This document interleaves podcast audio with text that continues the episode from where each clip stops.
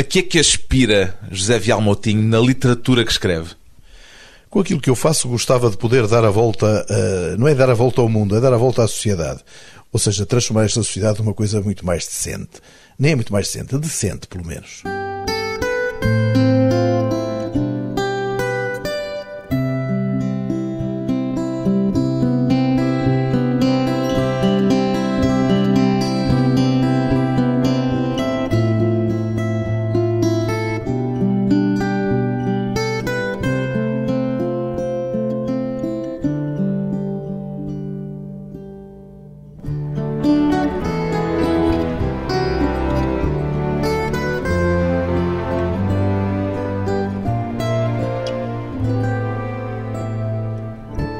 José Vial Moutinho, 63 anos, escritor, ficcionista e poeta.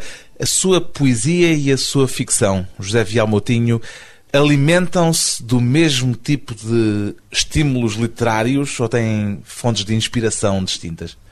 A poesia obedece, quanto a mim, a estímulos mais imediatos. Ou seja, aquilo que acontece no dia a dia. É uma espécie de diário. A poesia é uma espécie de diário que, depois de escrita, quando é para passar para livro, é às vezes totalmente reescrita, inutilizada ou utilizada. E já a ficção é uma coisa mais demorada, mais pensada. Estruturada, preparada. É, e normalmente tem um fundo mais autobiográfico, mas autobiográfico, mas com tempo. Ou seja, mais recuada no tempo. Mais autobiográfico do que a poesia? A poesia é mais sobre o dia a dia, sobre o instante, sobre a emoção, essa coisa toda. A ficção já não. A ficção é já essa autobiografia, mas transformada. E o José Vial Moutinho vê-se mais a si próprio como um poeta ou como um ficcionista? O que é que prevalece? Como ficcionista, quando dizem que sou um ficcionista, aliás, eu sou um contista mais contista até do que romancista. Tenho dois romances, nem sequer sei se são romances, são novelas, mas também agora o género não importa. Eu gosto muito de escrever história curta. Quando me acrescentam o nome poeta, eu fico um bocado em pânico. Porquê? Parece que não é nada comigo aquilo. Mas isso é porque sente uma responsabilidade maior na poesia, de algum modo? É porque eu acho que sou um irresponsável na poesia. Porque eu acho que se, se fosse mais responsável não escrevia um, um verso. Nos últimos anos, o José Vial Moutinho tem demonstrado cada vez mais presente um interesse tanto pela história como pela antropologia. Diria que continua a ser ainda assim um interesse literário, esse interesse pela antropologia e pela história? Ora bem, a mim preocupa bastante a literatura popular. Lendas, contos populares e mesmo as quadras populares Agora já nem tanto, ainda que tivesse saído há pouco tempo a reedição de um velho livro meu, um cancioneiro sobre a vida e o trabalho, o conto popular e a lenda preocupam bastante. Ainda é o resquício da sua memória dos folhetos de cegos, Não, da das feiras. Era da conversa em casa. Eu, eu nas feiras assistia bastante a Teatro de Robertos e ao Vendedor de Banha de Cobra, que é um universo extremamente interessante. Mas estas coisas das lendas e contos populares era, de facto, no Douro, em casa dos meus avós paternos, que tinha esse universo à minha disposição. A minha avó era uma boa contadora de histórias, o meu pai era um excelente contador de histórias e eu com eles aprendi bastante. Só que sempre fiquei bastante insatisfeito em relação a isso e sacudi sempre isso para um universo muito maior. O meu grande sonho aqui há uns anos atrás era fazer uma coisa que de repente, e um dia recebi pelo correio esse livro já feito. Qual era? As Aventuras Maravilhosas João Sem Medo, do José Gomes Ferreira. Ele mesmo o mandou há uns anos muito largos ainda era o miúdo, miúdo, bem, tinha pai uns 18 ou 19 anos, e tínhamos um suplemento literário num jornal de província. Ah, e naquela coisa das editoras mandarem para os jornais isso, a mim, para divulgação, veio-me parar as mãos essas aventuras maravilhosas, João Sem Medo, do José Gomes Ferreira, com uma dedicatória dele que eu fiquei abismado, espantado, mas quando li o livro fiquei decepcionado por mim, porque era aquilo que eu queria fazer. Hoje acabo por escrever essas histórias, aparecem alguns bocados de contos em contos meus, contos populares, e mesmo de lendas, etc., e que me dão um grande gozo. Até que ponto é que foi o seu envolvimento em termos científicos, digamos assim, no campo da antropologia, da etnologia, em que tem estado envolvido nesse trabalho de levantamento e de fixação de lendas e de contos populares? Eu fiz trabalho de campo. Fiz umas leituras da bibliografia dessa área. Eu creio que praticamente não deve haver nada em Portugal publicado em português que eu não tivesse lido. Desde o Trindade Coelho por aí adiante? Sim, muito antes do Trindade Coelho, que o Trindade Coelho fez, publicou as contas do Planalto do Mogadouro Eu, inclusive, tenho material inédito do Trinidad Coelho. Ainda tenho material inédito. Porque descobri em tempos também eh, o célebre romance dele, que toda a gente falava e que nunca ninguém tinha visto. Encontrámo-lo em Lisboa, em casa de uns parentes, uns longínquos parentes dele, comprou-se isso, fez-se uma edição, facsimilada, mas também com a transcrição. Mas aí não havia nada que dissesse respeito à antropologia. Havia sim. No Museu de Bragança apareceu lá um rolo com as informações de contas as contas, que são os contos populares transmontanos, apareceu um rolo de contas enviados para a Autoridade Coelho que ele nunca chegou a utilizar. E publiquei também o livro de fábulas dele, que ele também tinha espalhado aí por várias. Mas depois disso acabei por ver que eram, eram versões dele dos contos do Isopo. Portanto, andou de terra em terra a exumar esse património que estava mais ou menos Era... soterrado? É curioso, porque há uma altura em que me queixo que, quando chego a uma casa, as pessoas já morreram. Quem sabia isso já morreu. Ah, sim, a minha avó sabia imenso disso. Sabia. Aquele tempo do verbo é muito importante. Com sabia, o que é que quer dizer? Que já não sabe. Pois já não sabe, quer dizer, deve saber, mas está sete palmos abaixo, já não. Perdeu-se. Perdeu-se, desapareceu. É uma biblioteca que foi à vida. Infelizmente isso acontece muito. Quando, afinal de contas, bastaria que as pessoas tivessem em casa um gravador e se limitassem a, a gravar aquilo e dispusessem disso. Mas, infelizmente, também as nossas estruturas não estão paradas para isso. Eu colaborei com o Vitor Oliveira Jorge arqueólogo na renovação da Sociedade Portuguesa de Antropologia e Etnologia do Porto. Chegou a ter, de resto, um cargo de direção depois na Sociedade Foi. Portuguesa Foi. de Antropologia e Etnologia. É, mas esse era um cargo quase honorífico, porque eu nunca tive grande jeito para organizador. O que ali era importante era conseguir ser o coordenador de várias gente a trabalhar no mesmo sentido. Nós tínhamos uma revista, que ainda existe, mas eu é que já me afastei daquilo, já não estou no Porto. Nessa revista publicávamos muito material, mas o material anualmente era de arqueologia. Publiquei lá dois ou três trabalhos, exatamente com coisas do inédito da Historidade de Coelho. Tem lá uma separata publicada com isso. Mas depois não avancei muito mais porque isso obrigava a deslocações que eu já não podia fazer, porque eu também tenho um problema, não consegui tirar a carta. E isso impede. Tem de ser levado. Tenho que ser levado. Aquela velha história de levados, levados sim, mas é, o que acontece comigo é que levado, levado não. Ninguém está para maturar quando anda de um lado para o outro a tentar tratar dessas vidas. O que eu queria tentar perceber é se se considera já um etnólogo. Não, não é nada que se pareça. A única coisa que. Diz isso com um certo escândalo. Digo por uma questão muito simples, que eu registava, não estudava. Por conseguinte, era quando muito um etnógrafo. Passei por lá, não, mas não, nada de coisa aprofundada. De que modo é que esses seus trabalhos de investigação histórica, de exumação histórica e etnológica têm servido de base para a sua ficção e para a sua poesia, para a sua escrita em geral? Para a ficção tem servido bastante. Até o trabalho jornalístico tem servido para a ficção. Por exemplo, quando esteve a tratar da Guerra Civil de Espanha, a reportagem para o Diário Notícias, entrevistei um homem de que não tinha quase notícia nenhuma, apenas tinha uma, uma ligeiríssima notícia de que ele tinha estado em Madrid no dia do assalto ao quartel da Montanha. Fui falar com ele e ele disse-me que sim, senhor, e contou-me tudo o que se lá tinha passado. Esse homem chamava Salvador Cunhal. E quando acabámos a nossa entrevista, eu fiquei a olhar para ele assim e digo: isto dava um romance. Seja sete meses depois, ele publicava a Casa de Eulália e mandava-me a Casa de Eulália. Portanto, mais uma vez, alguém se antecipou à sua intenção. Não, se pegarem na entrevista e pegarem no romance, está lá tudo. Uma coisa que para-se com outra. E eu tinha a certeza que aquele homem que faria um belíssimo romance. Ah, neste caso não foi como no caso do José não, Gomes não, não, Ferreira, em caso, que teve a intenção de fazer esse romance estava... e alguém se antecipou a si. Eu ali tentei, muito com nenhuma subtileza, tentei ver se o estimulava a escrever o romance e ele escreveu. E fiquei encantado com isso, porque às vezes pego na entrevista e pego no romance, está lá tudo. A entrevista que fizemos e fabulada. Já agora, o facto de esses dados, muitos deles de caráter histórico, terem um papel na sua ficção, isso quer dizer de algum modo que o real tem vindo a ganhar terreno ao sobrenatural, digamos assim, que foi desde o princípio uma marca forte da sua escrita naquilo que escreve?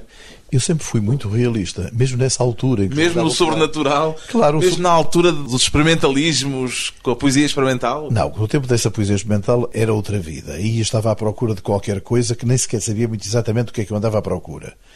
Creio que a única vez que descobri alguma coisa foi no meu primeiro livro de poemas, chamado O Corredor, com uma capa muito bonita do Zé Rodrigues, quando me entregaram os 500 exemplares, queimei-os todos.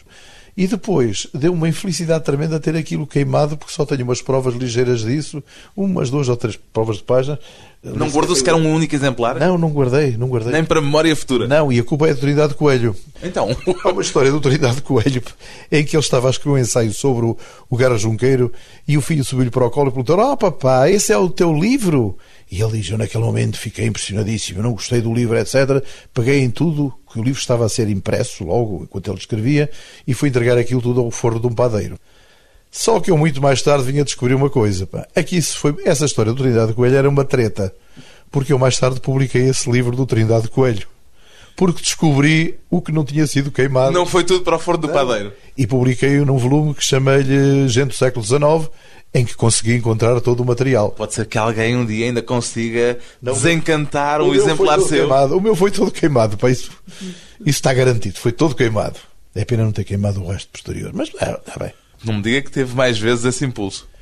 Tive com outro livro chamado Introdução ao Nacionalismo Galego, que era um livro feito muito em cima do joelho, que o Alfredo Margarido uma vez mandou uma carta quando leu o livro, disse: "Pá, isto devias eliminar este livro da tua bibliografia. Aliás, devia recolher o livro e acabar. Era de facto um livro muito feito em cima do joelho. Mas aquilo também era uma coleção de manifestos sobre o nacionalismo galego. Quantos livros é que já editou? Não fa... Eh, Já escola... lhes perdeu a conta? Não, nas escolas fazem-me essa pergunta e eu decidi acertar. Escrevi 50 livros para meninos, eles perguntam, e para grandes? Eu para grandes fiz outros tantos. Mas não há nada disto que pode ser verdade. Eh, sou capaz de ter feito. que Devo ter uma vintena de livros de contos e mais uns 10 livros de poemas, ou não sei quantos. E depois para criancinhas muito, mas os livros para criancinhas são livros de duas, três páginas que depois com as ilustrações se transformam em 30 e tal ou 40. Então quase não. umas dezenas largas sim, sim, de títulos. Sim, sim. E uma coisa que estou a tentar fazer, exatamente o que falou há pouco da história das tradições populares, eu para crianças tenho estado a tentar recuperar e a recuperar mesmo os provérbios, lenga-lengas, isso tudo, e dispor isso para crianças. Inclusive dar uma nova forma, contos populares, etc. Ter isso preparado para crianças. Mas, ao mesmo tempo, no caso dos contos, acrescento o tal ponto que toda a gente pode acrescentar no conto. Porque há um defeito muito grande em tudo quanto tenho visto para aí, que é o seguinte: as pessoas eh, recebem um, um livro em que tem contos populares e consideram que aquilo que está certo, o que está lá que está certo. Eu acho que não está certo. Pode-se sempre acrescentar o tal ponto. a minha avó me contava uma história uma noite, eu pedia-lhe ela para me contar outra vez, passados uns dias. E ela contava-me e já lhe metia mais alguma coisa. E eu acho que sempre foi assim ao longo dos tempos. E agora, quando nós recebemos, aquilo está impresso por acaso. Por conseguinte, nós podemos mexer nos contos à vontade e continuam a ser contos populares.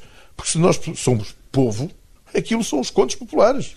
Quem conta um conto acrescenta um ponto. Claro. Um autor prolixo. Depois de um breve intervalo, voltamos à conversa com o escritor José Vial Moutinho, um autor português dividido entre o Douro e a Madeira.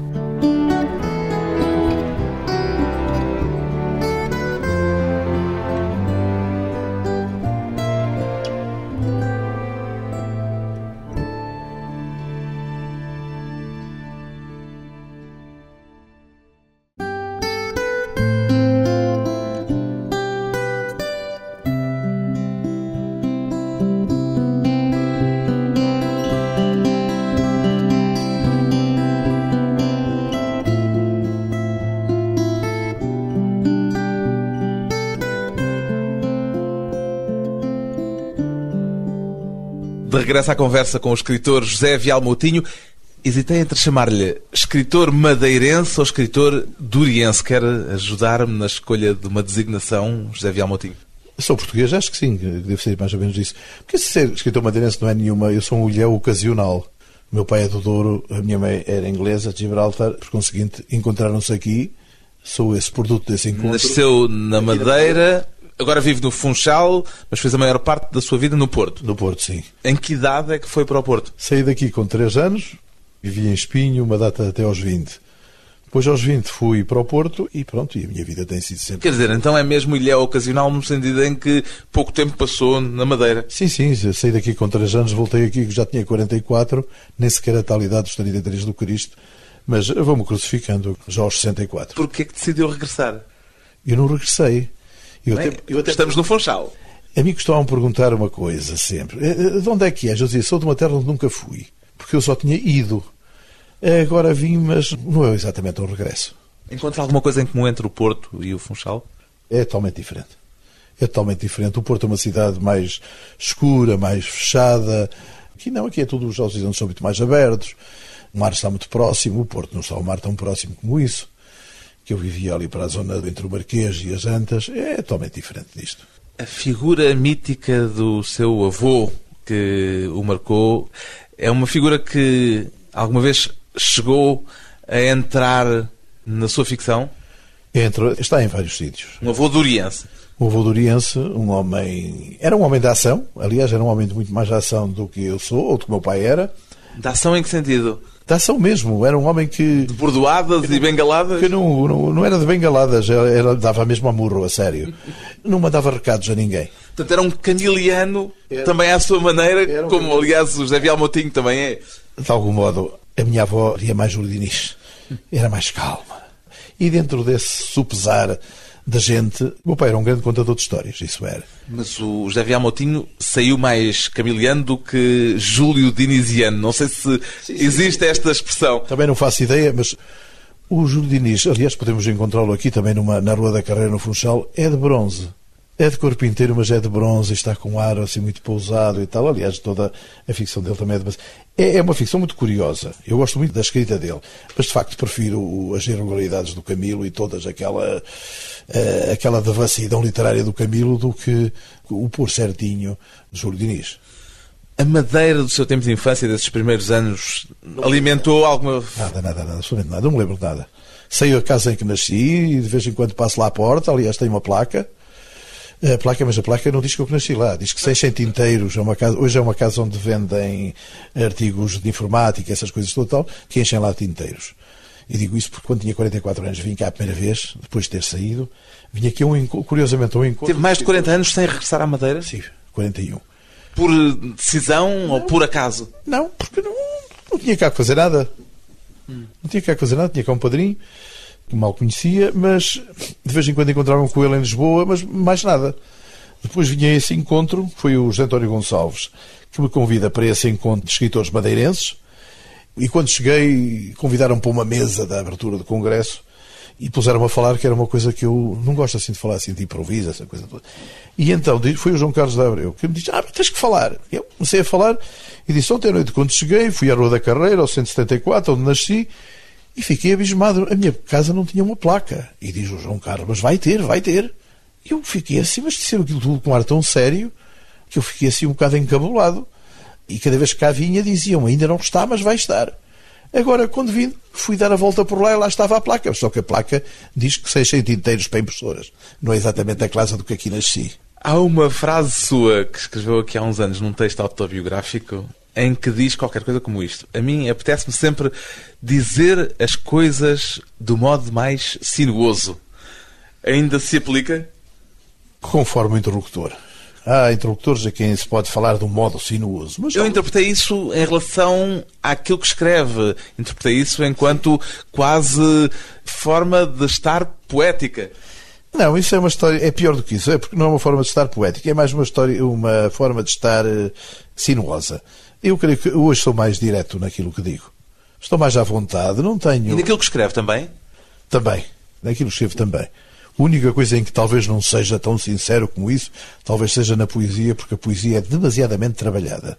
Depois de escrever um poema, às vezes volta-se a escrever e a escrever, e quando chega à última versão, não sei quem era, um escritor qualquer que dizia: Tu imagina que encontrei na mesa do trabalho do meu filho lá um poema que ele tinha, uma rapariga de olhos verdes chamei-lhe a atenção que aquilo estava mal feito, etc. E mais tarde vim encontrar aquele poema publicado no jornal que era o mesmo poema, só que os olhos já eram castanhos.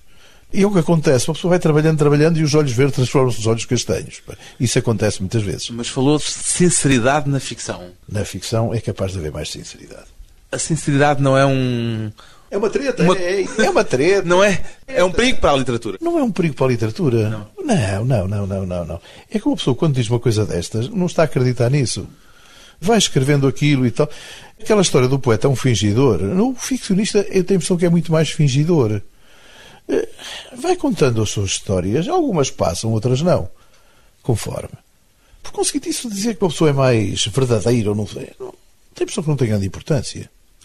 Já agora, o jornalismo, e foi jornalista durante muitas décadas, 40 anos. foi de algum modo marcante no trabalho literário? Foi. Ainda que tivesse sido uma profissão que progressivamente foi me desencantando, eu acho que no jornalismo consegui viver três ou quatro vezes mais do que se tivesse tido um, um trabalho normal. Eu acho que o jornalismo é um trabalho perfeitamente anormal, porque nunca tinha horas, nunca tinha nada e tal. Isso também é ótimo. Porque uma pessoa também vive outra coisa, tem uma, umas experiências e em momentos mais inesperados tem as melhores experiências e as piores. E a prosa jornalística nunca ameaçou corromper a sua prosa de ficção, por A exemplo? outra, é, a outra é que conseguiu corromper a prosa jornalística. Portanto, ganhou a prosa literária. Ganhei. Não, Não digo, foi- não ganhou, foi, foi- ela que ganhou Não, a prosa jornalística. Eu acho que consegui fazer uma. Como é que se chama aquilo? Um, um equilíbrio entre aquilo que se pode chamar duas linguagens. Eu acho que era fundamental porque acho que um jornalista não tem que ser excessivamente simplista, assim como o escritor também não tem que ser demasiadamente emproado. Por conseguinte, eu acho que consegui fazer esse equilíbrio e, aliás, ver os textos que publiquei, que aí está tudo.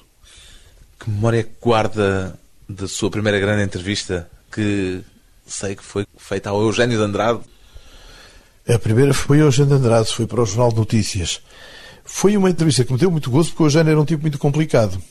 Porque era preciso fazer-lhe a entrevista, depois era preciso passar a entrevista para o papel e depois lhe mostrar para ele alterar o que fosse de alterar. E ele não me alterou nada. Mas a segunda entrevista que fiz foi ao Cesarini. Essa é que foi a mais perturbante de todas as entrevistas. Ele também tinha que dar o agremã Não, final? Não tinha. Eu é que tinha que levar um gravador, fizemos uma entrevista de cerca de duas horas e ao fim de duas horas vimos que não estava nada gravado e ele tinha um comboio a seguir para Lisboa. Perdeu a entrevista. Foi, a entrevista foi perfeitamente ao ar. Qual foi a entrevista que mais o marcou de todas as que fez? Creio que foi uma entrevista, uma vez muito rápida. Não, foi uma entrevista com o Vasco Gonçalves em que ele me fala do Álvaro Cunhal, ministro. Em que ele dizia que tinha sérios problemas nos Conselhos de Ministro porque o Álvaro Cunhal, para ter a sua atenção sempre desperta, ia desenhando sempre. E os outros ministros estavam sempre com os olhos postos a ver onde é que iam parar os desenhos do Álvaro Cunhal, porque todos queriam apanhar os desenhos. Isso foi uma entrevista muito curiosa com o Vasco Gonçalves, que está inédita. Nunca chegou a publicá-la? Nunca cheguei a publicá-la porque o- a gravação parou lá num sítio qualquer bem não a consegui tirar aquilo do gravador. Histórias de mais de quatro décadas de jornalismo. Depois de mais um curto intervalo, voltamos com José Vial Moutinho, madeirense, duriense e galego.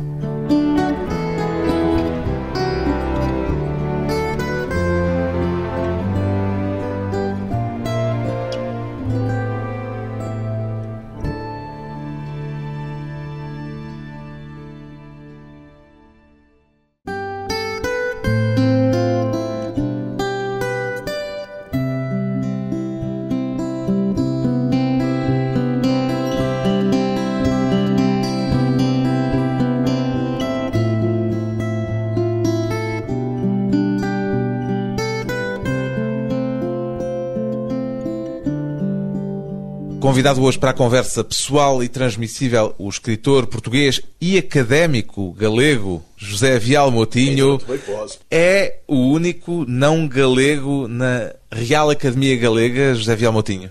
É, vivo parece que sim, mas anteriormente foi uma figura tão parecida comigo como o Júlio Dantas, bem, o Jacinto Prado Coelho e outras figuras. Mas vivo é o único. Vivo parece que sou o único. Parece-me que sou o único, sim. Tanto que eles pediram agora que lhes fizesse uma.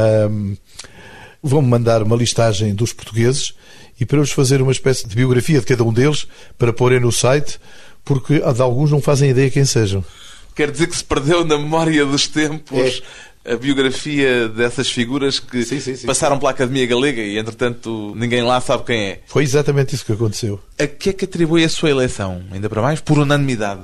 Bem, por duas razões. Primeiro, porque desde há uns anos esta parte, desde 1969 mais ou menos, que tenho um contacto muito direto com a cultura galega, da qual fiz bastante divulgação nos jornais portugueses, em livros, essa coisa toda. Depois, porque tenho lá excelentes amigos. Quem tem amigos não mora na cadeia, nem deixa de ser académico, pelos vistos. E, essencialmente é sobre isso. Eles reconheceram esse trabalho, já que há uns tempos me deram uma coisa chamada o Pedrão de Honra da Nos anos 90, Foi nos anos 95. Fizeram isso com copiou do almoço. que é sempre uma parte importante uma destas banda- questões. E com uma banda de música. E foi na casa da Rosalia de Castro. E agora veio isto. O que é que se fará numa academia como a Academia Galega? Estas fazem bastante, têm uma atividade bastante intensa, fazem-se conferências, fazem-se intervenções em vários eh, jornais, em, nos órgãos da comunicação social, por conseguinte em televisão também, em rádio, etc., e em colóquios públicos. Tem uma atividade, inclusive uma atividade editorial. Quando foi eleito o Vial Motinho, disse que a Academia Galega é uma academia com muita gente nova que não é e agora é uma citação textual, que não é uma academia de velhos, era uma ironia para outras não, academias ou para alguma em particular? Não, não me dirigia exatamente a ninguém, era só para dar uma ideia, porque lá tem gente com bastante idade, como eu também tenho, 63 ou 64 anos, e lá tem gente mais nova e mais velha. Mas é uma academia de portas abertas e que funciona muito bem. Tem uma atividade muito grande, ou seja, não se circunscreve àquelas coisas de de só conversa e mais nada, de entre paredes. Não, Porque não. é essa a ideia que se tem em geral das academias. Repara, esta academia fica na Corunha, na Rua das Tavernas. Eu tenho a impressão que, eh, que se fosse. É sintomático. aqui a Academia, por exemplo, a Real Academia das Ciências, fica na Rua da Academia das Ciências. E lá não mudaram o nome à rua, para não, aquilo continua a ser a Rua das Tavernas. Eu acho isso uma delícia. O facto de ter eh, obtido este reconhecimento fora de Portugal, na Galiza, tem um significado especial para si? O dos galegos tem sempre um significado especial. Tenho muitos amigos lá, gosto muito da cultura galega, tenho imensos livros galegos e também gosto muito da gastronomia galega. As festas do polvo, as festas do chamão, do presunto e as festas do vinho, desde o Ribeiro até aos Alvarinhos, tudo isso atrai bastante. E os escritores galegos também têm uma costela sibarita muito, muito vincada. E eu identifico bastante com isso. Mas o que lhe perguntava é se há um significado para si especial no facto de ir colher fora de Portugal uma distinção que provavelmente é maior do que alguma das que alguma vez teve em Portugal. Não, no Porto estava sempre a dois passos da Galiza todas as, as semanas ou cada 15 dias. Ia Quer dizer que não considera que seja fora de Portugal? Nem, é que nem penso nisso. Antigamente, quando havia fronteira, quando a fronteira estava mais. passar marcada. pela Guarda Fiscal. Uh, e revistavam tudo, viam tudo, essa coisa toda, etc. É, ultimamente já não. Depois da abertura das fronteiras, nunca mais pensei nisso. Mas a sua relação afetiva com a Galiza começou ainda no tempo da Guarda Fiscal, lá nas guaritas da fronteira. Ainda no tempo da PID, essa coisa toda. Tínhamos às vezes sérios problemas. Tanto que a seguir ao 25 de Abril, eu estava na Comissão de Apoio aos Refugiados Antifascistas e eles ainda estavam em pleno franquismo e nós íamos dar apoio aos refugiados, trazê-los para cá, dar-lhes aqui todo o apoio. Aliás, eu tinha um estúdio que eu achava que era pequeno para mim e um dia dormiram lá 22. Tive quase durante uma semana lá a dormir 22 refugiados. Por conseguinte, tínhamos o... havia uma solidariedade muito grande. Porquê é que em Portugal se conhece tão mal a literatura galega, sobretudo a literatura galega atual? Uma vez fizeram lá uma feira do livro galego e português. E a maior parte dos escritores portugueses que foi lá, esses escritores chegaram e debitaram aquilo que tinham que debitar e no fim perguntavam-me assim: Tu conheces isto? Que livro é que vamos levar? É que achas que eu que devo levar? Eu digo assim: Mas vocês acabam de falar com estes escritores, almoçam com eles, jantam com eles e não conseguem tirar mais do que isso? Todos eles diziam que entendiam melhor o castelhano que o galego. Não consigo perceber. Eu digo: Não consigo perceber isso. Porque o galego é uma língua muito próxima da nossa, muito mais do que o castelhano. Eram problemas de limitação que tem. Mas a nível de grande público, não vale a pena pensarmos nisso. Eles tiveram cá a distribuição de livros galegos, cá em Portugal não se vendia um exemplar. Um autor como Carlos Casares, por exemplo, nunca foi publicado em Portugal. Não, mas um autor como o Mendes Ferrim ou como Manuel Ribas foram bastante vendidos cá em Portugal. Mas outro grande autor, que é o Álvaro Cunqueiro, também o que está cá publicado em Portugal é um livro sobre a cozinha do Ocidente. A parte de ficção dele, que é uma parte interessantíssima, não é conhecida. Eu tenho andado a bater às portas com um livro chamado Agosto 36, do José Fernandes Ferreiro, que é um livro excepcional e ninguém se mostra interessado nisso. Neste momento, o Ramon Pena, que tem um livro sobre os anos 40 em Portugal, não consegue que nenhuma editora lhe o publique. Dizer, há, há, problemas muito graves. Estamos costas leem. voltadas, quer dizer que ainda há uma fronteira? O problema é que os editores nem sequer aceitam ler o livro. Não é o facto de dizer não gostamos, é não querem ler. Por qualquer razão, por preguiça, ou porque não querem ler. Há uma fronteira ainda. Aí dentro há uma fronteira. A pior das fronteiras é aquela que fica dentro da cabeça. Porquê é que faz questão de dizer, ou fez questão ao ser eleito, de dizer que não iria esquecer a cultura madeirense? Por uma questão muito simples. Eu agora na apresentação, no discurso de posse, vou falar dos trovadores madeirenses que estão totalmente esquecidos, aqui na Madeira. Porque acha que há um elo de ligação entre a cultura galega e a cultura madeirense? O que é não, que é, faz... São trovadorescos. A trovadoresca galaico-portuguesa, aliás, esses não eram galegos nem portugueses, eram galaico-portugueses, ou mesmo galaicos, vamos lá. Éramos todos galegos nessa altura, porque não havia Portugal. Mas depois, nesta altura, já existia Portugal, agora no século XVI, XV, XVI, já para você. No Reino de Dom Duarte houve uma série de trovadores aqui da Madeira que, de facto, tiveram a sua notoriedade. E eu acho que é a altura de os divulgar lá. Porque vou lá encontrar parentes deles, vou tentar fazer essa ponte. Porque se sente mais vocacionado, digamos assim, para aquilo que se poderia chamar culturas minoritárias? Acho que não. Não, acho que não. Eu tenho a impressão que se tivesse encostado, sei lá, a Alemanha, que era capaz de estar, se tivesse um país junto à Alemanha, era capaz de estar também interessado ao lado de lá. Talvez de um daqueles Estados que os alemães têm, muito minoritários, era capaz de ser isso. Era capaz de não andar longe da razão. Afinal, reconsiderando. Mas pontos, quanto a pontos, já existe. Aqui na Madeira temos a ponte João Gomes, que é o João Gomes da ilha, que é o trovador. Se em vez de ter feito a sua vida no Porto, como fez praticamente durante décadas, se tivesse feito em Lisboa, suponho que. Não quis. Não quis. Porquê? Por causa do terremoto. Quando estava na escola primária. É verdade, isso é uma blaga. É verdade, é verdade. Quando estive na escola primária. Por receio de que houvesse um outro terremoto? Aquela história do terremoto de 1755 Porto Bruno, de tal maneira que eu em Lisboa estou sempre o menos tempo possível. Sempre estive o menos tempo possível em Lisboa. Sempre à espera do chamado grande terremoto. Isso parece uma blaga. Não é, mas o pior disso foi que, conforme ia depois, mandou novos conhecimentos, vinha descobrir uma coisa curiosa. Em todo o país há marcas de terremoto, desse mesmo terremoto. Resultado, acabei por ver que, afinal de contas, mas aí já como Black, que não se pode estar em Portugal. Pode mesmo acontecer a qualquer altura. Pode, pode. E ao que parece, aqui na Madeira também houve terremoto. Também houve o reflexo desse terremoto. O que é que estabelece a distinção, do seu ponto de vista, José Vial Moutinho, entre o sucesso e o fracasso literário? Ah, não sei. Eu vejo assim uns grandes best-sellers. Fico a olhar para aquilo. Gostava de ter, de facto, de ser autor de um best-seller. Mas também se o preço. Não sei qual é o preço disso. Mas o fracasso ou o sucesso podem passar não pelas vendas, mas por uma coisa qualquer que entenda ser mais importante do que isso. Então tive muita sorte porque não houve nenhum crítico que ainda tivesse dado uma bordoada a sério. É, se algum quiser fazer o favor de o fazer, faça o favor de escolher o livro também, para o que for. Mas eu não, nunca pensei muito nisso. Às vezes um livro, sei que há livros que não se vendem assim, pronto, já determinados livros meus que não se vendem. E outros que se vendem. Também quase tudo está em reedição. Também não posso queixar muito disso. Mas não, não sei exatamente o que é o fracasso. Às vezes olho para um livro e eu não gosto dele. Meu livro, por exemplo, o livro que eu menos gosto para criancinhas é um livro que, que está aprovado pelo Plano Nacional de Leitura e já vai na terceira ou na quarta edição. E eu, pelo menos, acho que aquele livro é um fracasso. Qual é? E sai. Eu não digo, pá. Se não Ah, pode pronto. tirar. Então diga-me qual é aquele que gosta mais dos que escreveu, dos tantos que publicou. O de criancinhas, gosto mais do. O Pode menino, não ser de criancinhas. Talvez o Romanceiro da Terra Morta é um livro que eu gosto bastante. O Los Moros também gosto. Mas o próximo é sempre o, o mais interessante. Mas ainda não está escrito, que é o grande problema. E o que é que mais gostaria que admirassem no seu trabalho literário, José Vial Ai, Moutinho? não, não me preocupa muito isso. É, ai, é verdade, eu gostava imenso que dissessem aquele tipo que conseguiu tirar a carta à primeira, mas não. Fui lá oito vezes pá, e desisti.